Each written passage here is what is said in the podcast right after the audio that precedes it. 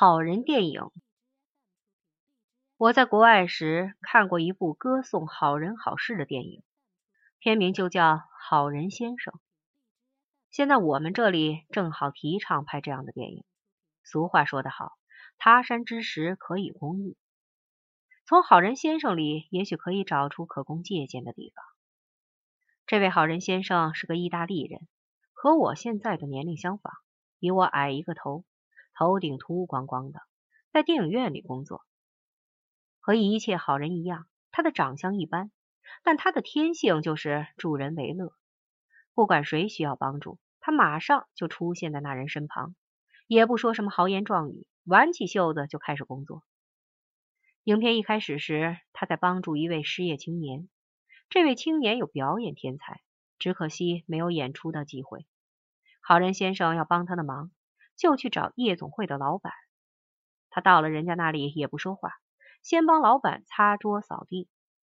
老板知道他的意思，就说：“你不要这样，我不能叫某某到我这里演出，我的生意不坏，弄个棒槌来出洋相，这不是毁我的生意吗？”好人也不说话，接着帮老板干活，天天如此，终于叫老板不好意思了，说道：“好吧，叫你那个人来吧，只准演一晚上。”好人还是没说话。当晚，他把那位青年送来了。顺便说一句，好人有一辆汽车，非常之小，样子也很古怪，像个垃圾箱的模样。我看不出是什么牌子的。把那青年送到夜总会的后门，陪他到了后台。此时，电影已经演了老半天了，好人还没说一句话呢。我一边看一边想，真可惜，这么好的人是个哑巴。然后那位青年的演出大获成功，好人在后台看他谢幕，忽然说了一句：“新的明星诞生了。”然后就开车走了。我看到这里非常感动，而且也挺高兴。好人不是哑巴。我们的电影里，好人满嘴豪言壮语，效果倒未必好。在那部电影里，好人开着他那辆古怪汽车跑来跑去，忙得不可开交。那部电影头绪繁多。有二十条以上的线索，这是因为他在帮助二十个以上的人。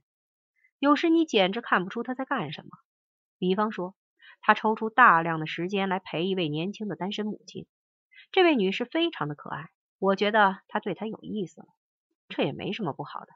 好人是光棍一条，有个伴儿也没什么不好。走到大庭广众之中，他老请他唱歌给他听，他的嗓子非常之好。但不喜欢在生人面前歌唱，但终于拗不过好人。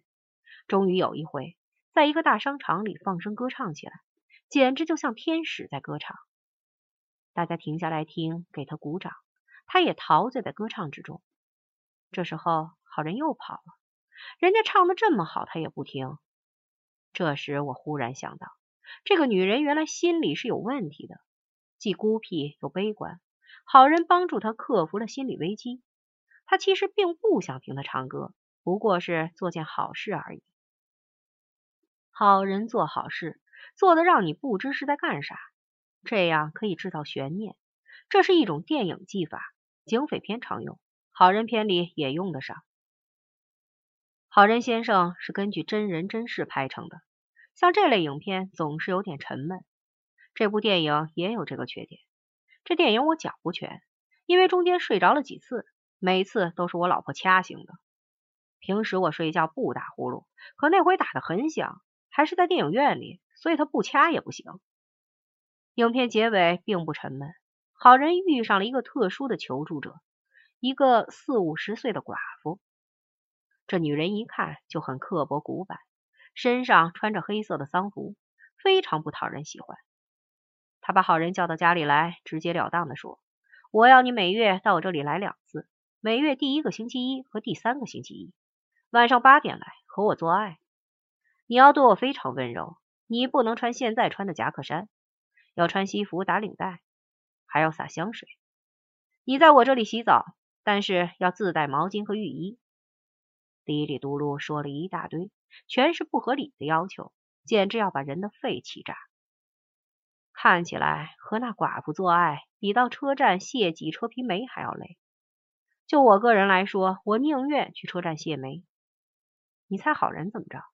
他默默的听完了，起身吻了寡妇一下，说到下个星期一还有三天，就去忙他的事儿了。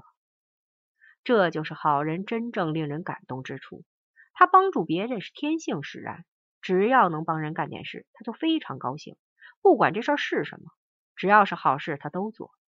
这种境界非常的高，也是值得我们借鉴的。当然了，因为国情不同，我们的好人不一定也要和寡妇做爱。